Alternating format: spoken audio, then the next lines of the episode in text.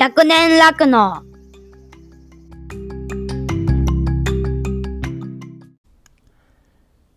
あ、お疲れさんっす。えっ、と、今日は一人喋りしてみたいと思います。あの、前々から要望が上がってたり、話してみ、話さなきゃなっていうふうに思ってた内容でいこうと思うんですけど、あのーうちが開業した時に、えーやった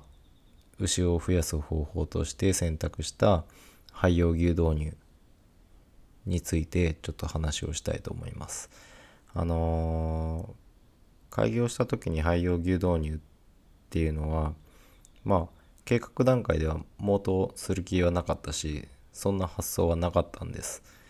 があのーいざ開業してみたら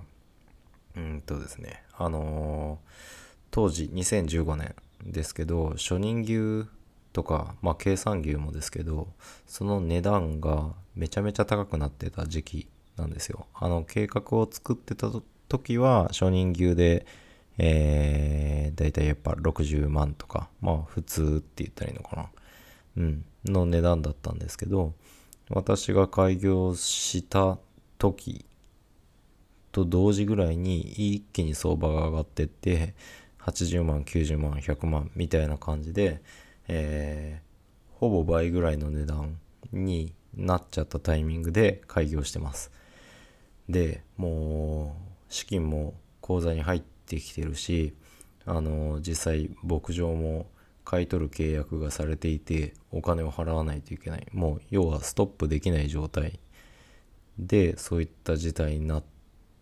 たんですね。でそこでまあ高いからって言って牛の頭数を揃えないわけにもいかないですからやっぱ召喚っていうのは3年後に迫ってくるのでそこまでにいかに早く、えー牛舎を満杯にしてしまってできるだけ絞るか。で早く当然絞れるようになれば、えー召喚までに時間ができるのでまあちょっと蓄えができるっていうことでとにかく早く増やしたいっていうのはありました。なので、えー高いから頭数を抑える。当初計画より半分の頭数にするっていうことをせずにじゃあどうやって早いとこ頭数を揃えるかって考えたらうん。もう苦肉の策で出てきたのが廃用牛導入。っていう選択でした。で、えーまあ廃用牛導入っていう言葉がもう完全に造語なんですけどもう矛盾する2つの言葉がガッチャンコしてるような単語ですけど本来酪農家っていうのはあの軍の中で飼ってる群れの中で何か問題がある例えば、え4つ、えー乳房があって、えーそれぞれから牛乳が出ますけどまあ牛を飼っていく上で、え1本牛乳が出なくなったりとかあの乳房炎っていう病気が原因で、えーわざと絞らないようにするとかってやって3本乳2本乳っていうようなことで、えー乳質がある乳質に問題がある乳房を止めてしまって、えー絞っている牛とかあとは繁殖ですね。子供を産まないと牛乳っていうのは量が出ないのであの次の子供が妊娠できなくなっちゃった牛何回種付けしてても、えー妊娠できない牛っていうのは必然的にまあ食べてる餌の値段と、えー出荷する生産する牛乳の値段とか合わなくなってそのタイミングで、えー廃用牛って言ってまあ肉として出荷されるんですけどそのまあ要は何か問題があって、えー出荷されていく牛を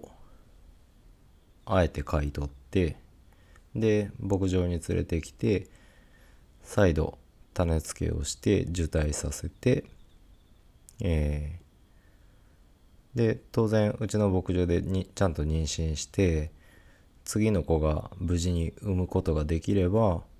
それはまた通常の乳牛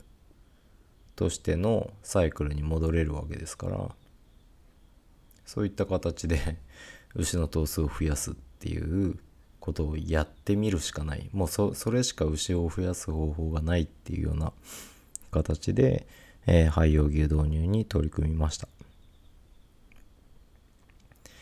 で結果的に3年間廃用牛導入は続けてたんですけどえー、っとですねトータルで41頭3年間で41頭の廃用牛を導入しました。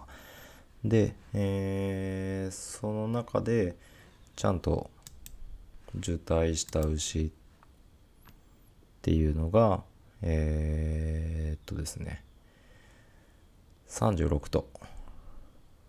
ですね。なので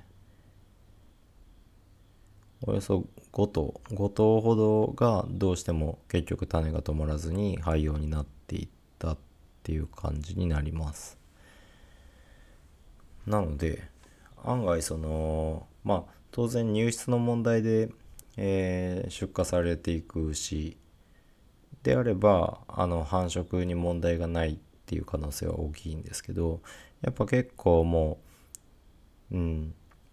えー、長いこと何回も種つけたけど止まんないから廃用にしようと思うんだっていう牛も割と多くてでそういった牛もいるんですけどうん。結構止まったなって思思ってたより、うん、牛舎に残ったなっていうような印象がやってみた結果としてはあります。であのー、私が繁殖牛の繁殖を考える上で、えー、まあその廃用牛導入をしてで種を止めるっていうことをする上で、えー、何をしたかっていうことなんですけどあまり難しいことはしていません。でえっ、とまあやったこととしては受精のやり方をちゃんとしましょう。まあストローの融解温度正規の融解温度とかあと種付けのタイミングですね。えー、卵胞が硬いんか排卵しそうなんかそういうのをちゃんと見て適切なタイミングで種付けをする。でえー、できるだけ清潔な状態で種付けをするっていう、まあ、当然のことをちゃんとやるっていうこととあとは結局繁殖っていうのは繁殖がうまくいかない牛っていうのがエネルギーが足りて繁殖がうまくいかない牛っていうのはエネルギーが足りてないっていうしか、えー、周産期疾病ですね。あのー、分娩前後の病気が原因で子宮の回復、もしくは難産とか間違った助産、えー、あるいは後産停滞によって子宮にダメージがある場合、この2つが、えー、繁殖がうまくいかない理由になってくるっていうふうに考えてたので、うんとまあ子宮の回復状況に関してはもう長期不受胎牛あるいは長期にわたってあえて種付けをしてなかった牛に対してできることっていうのはほぼないかなって思うんですけどやっぱりってなるとエネルギーの摂取状況ですね。あのちゃんと飽食させる。ででんぷん質を使ってしっかりエネルギーを充足させるっていうことを意識してやりました。あとは当時はあのー、今はですねその牛乳牛群検定やってると個体ごとの乳汁中のケトン体だとかネファだとかそういった、えー、体脂肪の動員がされてるかどうか。でどれぐらいケトン体が出てるかっていうのが、えー、毎月把握できるんですけど当時はそういった情報はなかったのでまあおそらく種が止まっていない牛何らかの影響で肝臓にまあ脂肪がくっついてたりだとか肝臓が疲れてるだろうっていうことを想定してまあその肝機能を助けるような添加剤っていうのも意識的に与えてました。あとはですね、えー、カルシウム。をしっかり充足させること。これはリンカルとかではなくてまあ骨を作りたいわけじゃなくて、えー、体内のカルシウム濃度をまあカルシウム濃度じゃないな。体内のカルシウム量を適切にするためにタンカルを使って、えー、しっかりカルシウムの給与を行うっていうこととあとタンパクの摂取量をを注意してました。これは多くやればいいっていう話ではなくて適正化ですね。あの過剰摂取も繁殖に悪影響を及ぼすのでまあ過不足なくちゃんとタンパクを与える。まあこれは主に MUN っていう部分で把握するようにはしてました。ああ MUN MUN と乳タンパクか。の数値を見て、えー、コントロールするようにしてました。はい。で、今ごちゃっといろいろ情報喋っちゃったんですけど、そうですね。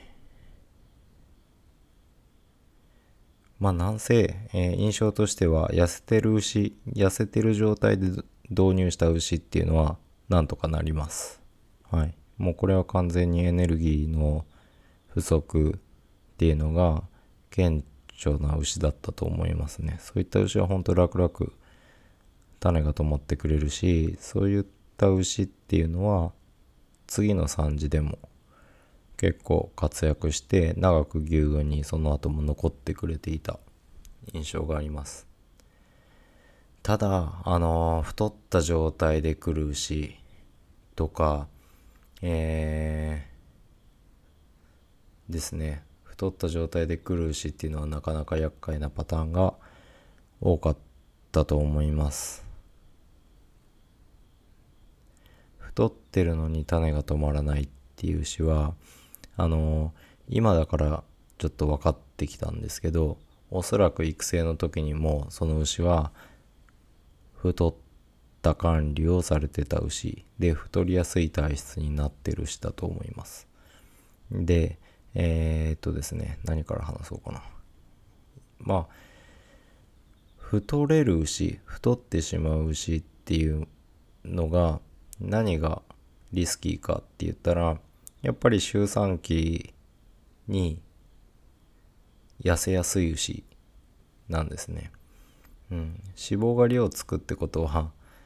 えー、その負のエネルギーバランスになった時に身を削って牛乳を出す牛になっちゃうのでそうなると当然、えーと、脂肪を動員することによって肝臓に負担がかかる。でケトン体によって全身症状が出てしまう。っていうことで本当いいことが起こらないです。なのでどうするかって言ったら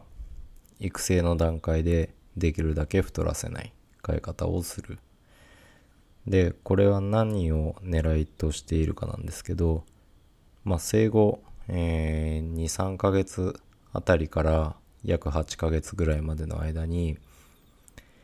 太る牛、太らせてしまった牛っていうのは、太ってない牛と比較して、えー、脂肪細胞の量が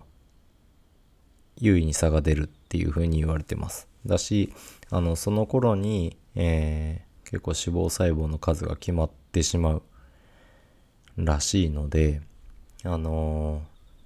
そこで要は太るような管理をしてしまうと、後々も太りやすい牛になってくる。逆に、えー、8ヶ月まで太らせないで管理できたら、あのー、その後もですね、食べたエネルギーっていうのが脂肪になりにくい牛になっていくのでちゃんと、えー、摂取したエネルギーを牛乳に変換することができるっていう生産性の向上のメリットも狙えるんですけど何よりその体脂肪が増えないっていうことであの産んだ直後に削る脂肪が少なくなるので、えー、ドバーッと一気に脂肪を動員して肝臓に負荷をかけるっていうことが少なくなります。ただあのよく言われるその分娩直後に乳量が一気に増えるっていうこと。はい。それも起こらなくなります。だからそれが好きな人は多分物足りない牛になるかもしれないですけど。はい。でも牛の生理からすればやっぱり分娩直後っていうのは体が疲れていたりあとはまああれですよね。疲れていたり食えなかったりまあ母牛も負担がお産は相当あるのでで負のエネルギーバランスになるっていうのはもう教科書にも書かれているぐらいに当然のこと。そのタイミングでドカッと牛乳をしかも脂肪を動員してまで出させる出てしまうような体質を作るっていうことはわざわざ自分で飼いにくい牛を作るっていうことになってしまうのでやっぱり意味のないことかなっていうふうに思いますまあそういった体質の牛を作らないためにも育成時のその初期ですね初期の管理っていうのをもう一度見直して太らせない。で、しあの、タンパク、育成の時にタンパクをやれば太らないで、えー、骨が伸びるみたいなことも言われてて、で、自分も、まあ自分が酪農業界に入って働き始めた時に、もろにそういったことが言われてて、で、自分も当初、そうい、最初からそういった情報があったので、そういうもんだと思ってやってきてたんですけどまあ自分開業してみて、えー、買っていく中で北海道をの有料農家を見て回ってるまあその要は精液を売ってる会社の営業マンの人に牛見てもらったら「いや太りすぎだね」っていう風に言われてたんですよ。いやでもこういうもんだと思っそういうもんだと思ってたしうんで確かにねあのしっかりタンパクを与えて配合飼料を与えて育育てた牛っていうのはあの個体差が出ないですよ。どの牛もでかくなるしどの牛も同じ形に見える。うん。だから負けてる牛がいないように見えるんですよね。で、毛艶もすごいいいし、で、初回発情っていうのも、もう早い牛だと6ヶ月とかに来ちゃうような感じで、その発育の良さっていうのは嫌でも感じてて、それがいいんだって思ってたんですけど、いや、牛らしくない、乳牛らしくないよっていう風にずっと言われてて、で、まあ実際それで当初開業した後、育成やっててでそれが自分家で分娩して絞っていくんですけど初産からまあ乳量はよく出るんですよ。ただ3産目まで到達する牛が本当に少なかったんですね。もう何度つけても種が止まらないっていうような牛が多くてもう下手したら初産でもう種止まんなくなっちゃうとかそんな牛もいました。で、あ、これはなんかおかしいかなっていうふうに思うようになって、で、その時に、あの、育成の牛が太りすぎてるって言われてた言葉をちょっと信じてみようと思って、育成にやってる配合っていうのを、まあ、育成用の配合 CP が19とか18とかあるような配合を当時使ってて、しかもそれを3キロとかやってましたけどそれを見直して今はですね乳杯 CP16 のほんとよくある乳杯を1日1 2キロやってるだけですね。あとはもうスーダンとバミューダストローを飽食させるっていうような形でやってます。だからその飼い方にするとすんごい牛が 太らないくて逆に当時最初の頃はもう不安でしょうがなかったです。もう牛死んじゃうんじゃないかぐらいな感じで思ってたんですけどそうやって育てた牛を改めて見てもらったんですね。そしたらいやこれこれこの感じ。背骨ちゃんとわかるでしょ。骨格がわかるでしょ。牛に差が出てきたでしょ。ねあのずっと思ってたことと逆なんですよね。で牛に差が出るっていうのがそれすなわちもう負けてる牛が出てるぐらいに思ってたんですけどあのー、結局改良を最前線で見てる人から言わせれば差がないことの方がおかしいだろうっていうのでうん。個体差は絶対出る。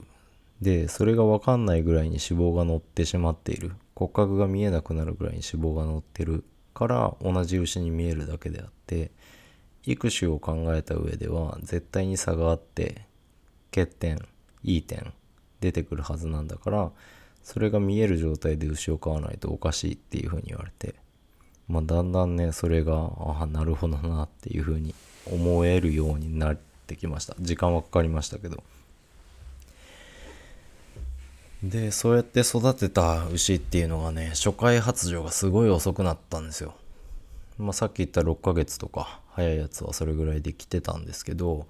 今はですねもうおおむね12ヶ月とか早いやつでも10ヶ月ぐらいかな。から発情が来るような感じで随分その初回発情っていうのが後退したんですね。ただしその育成の種付けの受胎率受精種付け回数を見ててもその当時要は初回発情が早い、えー、まあ、今から思えば太らせてた育成の仕方してた時はもう間違いなくほぼほぼ2回以上は種付けしてました。育成牛に対して。でも今はほぼ8割9割の牛が、えー、1回の種付けで止まってくれるっていうような形になりました。だからどっちが正解かって思ったら、やっぱ一発でほぼ止まるっていうものの方が、その初回の発情の早い遅いなんて意味のない評価ですよね。やっぱ適切なタイミング14ヶ月15ヶ月16ヶ月あたりで一発で止まるっていうのが理想ですよね。うん。なので、ああ、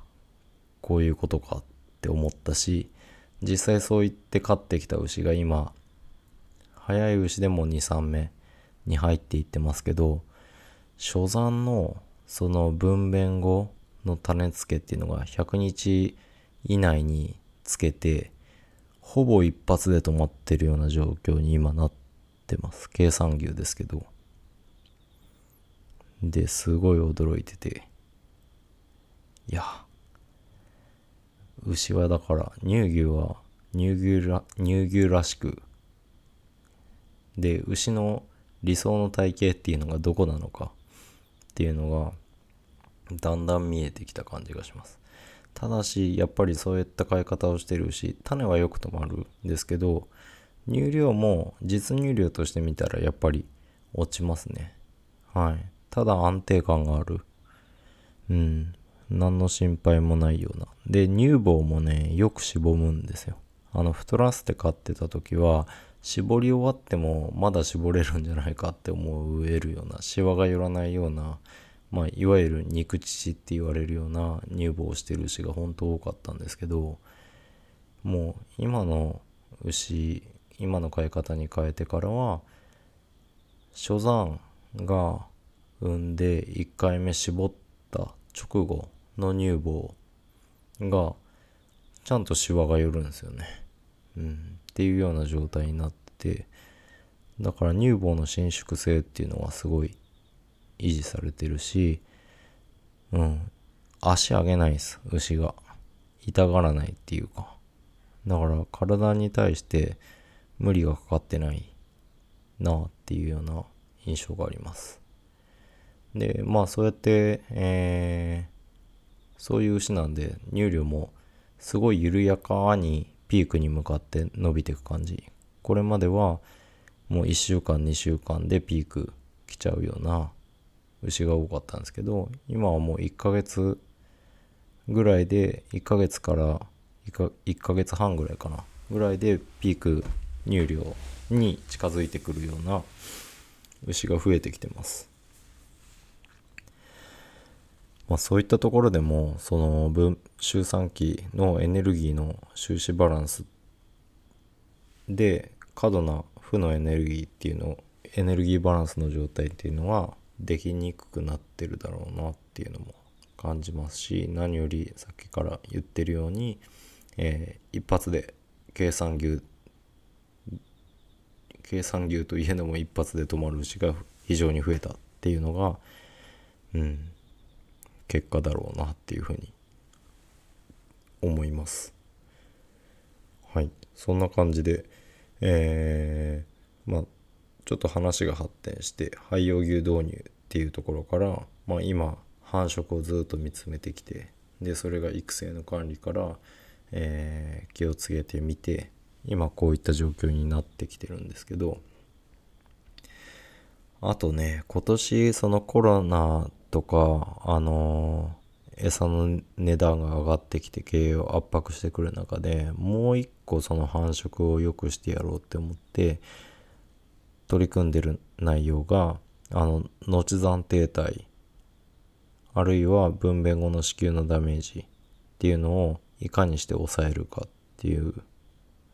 ことを、えー意識した管理をしてみてます。で今ね、えーもうちょっと継続して数字まとめていきたいなとは思ってるんですけど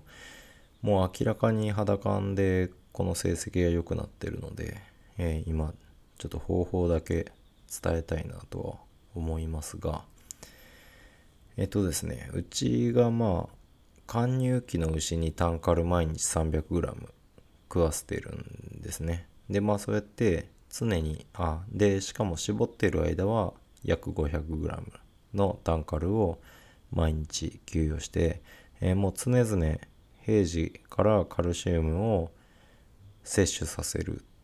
ていうようなことをしてます。でそういった充足をさせた上でえー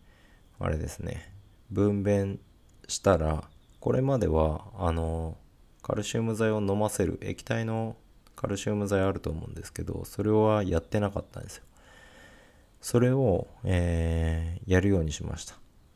そうしたらあのこれまで後産が出るのに要した時間っていうのが24時間ぐらい24時間前後ぐらいで、えー、後産が出て出るのを確認してたんですけどそれがもう6時間から12時間で後産が出るっていうぐらいな状況になりました。だからいくら体内でカルシウムが充足されてて十分にカルシウムを保持してたとしてもやっぱお産の時の、えー力みだとかあのストレスっていうところで瞬間的にカルシウムがおそらく欠乏してる状態になってるのでそれを補う上で補うためのその吸収のいいカルシウム剤っていうのをそのタイミングで飲ませることがあの後産の便質を助けてるなっていう感じがします。でこれまでもその後産停滞っていうのをどう良くするかいろいろやってたんですけどうちの場合はそれこそ、えービタミン AED って言われるような免疫に関わる、えービタミン剤を与えてで子宮と、えー胎盤の剥離ですねを促すような結局、えー子牛が出たら、えー異物になるので免疫がちゃんと働いてくれないと子宮から胎盤が剥がれないっていうようなことになっちゃうのでまあそのビタミン剤をやるっていうことで、えー、ノツダンが出やすい状況を作ろうとかやったこともあるんですけどやっぱりそれより効いたのはカルシウムを飲ませるようにしたことの方がすごいうちでは反応が良かったですね。でそれをやっても出ない牛が数頭出てるんですけどその牛に関してはやってみたこと。として、えー、まずまあビタミン。まあカルシウムやって子宮の収縮を助けたけど出てこないっていうことなんで、えー、子宮と胎盤がうまく剥がれてない可能性があるっていうことで、えー、ビタミン AED のリキッドを経口投与あるいは筋中あ筋中じゃない皮下中あの注射薬で、えー、注射してしまうっていうことをやった上で、えー、まあ経口でカルシウム剤も当然飲ませてますしあとやるのがあのオーバーホルモンを打って景観を開かせる。っていうことをやります。であと搾乳前にオキシトシン打ってっていうのを3回ぐらいですね。搾乳のたびそれをあオーバーホルモンはその最初の一発だけですけどオキシトシンを、えー、打つっていうのは搾乳の前に3回ぐらいやってみてると大抵出ます。ああるいはあれですねオーバーホルモンと同時に PG を打つっていうので子宮の収縮の補助をするっていうこともやってみるんですけどそれやってるとほぼほぼあの出てくれますね。っていうことででただ、えー、あ出てくれます。で前頭に加えてやったことがあって、えー、後山の便質を確認したら直後に、えー、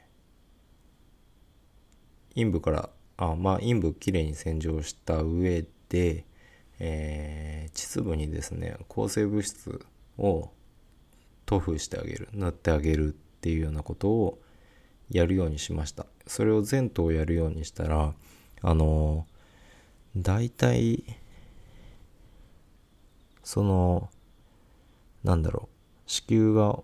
の中とかまあ子宮の中その参道見えないところですけどそこに傷があってきてたりとかしたらやっぱり3日目ぐらいに熱が上がってきてたりとかそれが、えー、ケトー質の原因要は痛痛いですからね。痛かったり熱が上がったりです。菜食量が落ちててでケトー質になってなんかいろいろごちゃごちゃって面倒くさい状態になっていくと思うんですけどそういった要因を防ぐ一助としてその参道に、えー、後段が出た後に抗生物質を塗るっていうことをやるようにしたらすんごいおろぎれが良くなってでほぼね臭い匂いとかあの汚れた粘液が出てくるっていうこともなくなりました。これもおそらくその発情あ発情じゃない繁殖を、え良くしてくれてるものとして、えー、すごい手応えを感じてますね。でまあそういったことをやってきた結果明らかに、えー、さらに、えー、受胎率が増してる感があります。はい、また具体的な数字は年末ちょっと取りまとめて共有したいなと思うんですけどまあ今すぐやれる方法なんでうん。次産んだ牛からもうやれる方法なので是非興味ある人はやってみてください。で細かいやり方とか分かんなかったりしたらまた個別に聞いてもらえれば伝えれる情報なのではい。技術的なことはお伝えできるかなと思います。まあそうやってうんちょっと話がどんどん進んでますけど今まあこの情勢の中でいかに基本の数値、え成績を良くしていくか無駄をなくしていくかっていうことをやることがまあ一つその明日も酪農を続けていく上で必要なことだと思います。で個々の牧場で課題になっていることっていうのはいっぱいあると思うし、えー、状況も違うとは思うんですけどうんそれぞれにちゃんと自身の牧場を分析して、えー、これまで棚上げしていた課題っていうのを掘り下げていく。でやっぱり重要になるのは牛を知ることだと思うんですけどその中で、えー、お金をかけかけずにやれる方法を模索していくっていうことを諦めずにやっていけば何か方法はあるだろうっていうふうに思います。よくあるのがほんと小手先の添加剤ですね。セレンやれば繁殖が良くなる。ビタミン添加すれば繁殖が良くなる。いろいろありますけど。まあそれは間違いじゃないかもしれないですけど。まあセレンが繁殖を良くするとかビタミンが繁殖を良くするとかっていうの自体は間違いじゃないかもしれないけどあの自身の牧場にそれをさらに追加することで、えー、より目覚ましい改善があるのかどうなのかって言ったらやっぱりそこは冷静に判断するべきかなと思います。牛が、えー、基本的に繁殖で苦労するのは間違いなくエネルギー。どの文献を見てもエネルギーっていう部分が触られますね。なのでもうエネルギーの充足っていうのは単純ですよね。うん。でんぷん質を増してやる。もしくはエネルギーをロスしてる管理を見直すっていうこと。でエネルギーが正しく充足されればあのエネルギーの順序で言ったら生体の維持。であるいはその妊娠していれば胎児の維持。で次に乳の生産が来て繁殖。あるいは、えー、体脂肪動員っていう風に来るので、えー、乳生産にも好影響が出ることなのでそのエネルギーを正しく摂取させる。まあこのためにはタンパクが邪魔する場合もあるのでタンパクの、えー、給与量を正しくする。やりすぎない。っていうことも合わせて、えー、見ていくとおそらくそうそう苦労せずに種が止まるようになってくると思います。まあ、その上でさっき言ったような肝臓をどうするだとか、はい。まあ、肝臓にの数値は今牛乳の成分から調べることができるので牛群検定をやっていればあのおのずと見えてきます。なので案外その肝臓大事なんですけどエネルギーがちゃんと充足されててタンパクが適正であれば肝臓に負担がかかるっていうこともほぼないのでうちはまあ今も肝臓の添加剤は一切やめてしまってますけど、うん、まあそういった判断材料が増えてるのではい。ちょっと見直してみたら繁殖って結構楽に良くすることができるなっていうふうに思ってます。まあそんな感じで、えー、ちょっと私が廃用牛導入の段階からいろいろえ取り組んできた内容で今、えー、自身の牧場でやってる最新の最新のっていうか一番短最近やってみてる繁殖をさらに改善するための管理っていうことをずらずらと喋ってみました。はい。非常にねまとまりがなかったかもしれない。あの聞きにくかったかもしれないですけどまあそんな感じです。かね。はい。じゃあ今日はこんな感じで終わりたいと思います。じゃあまたね。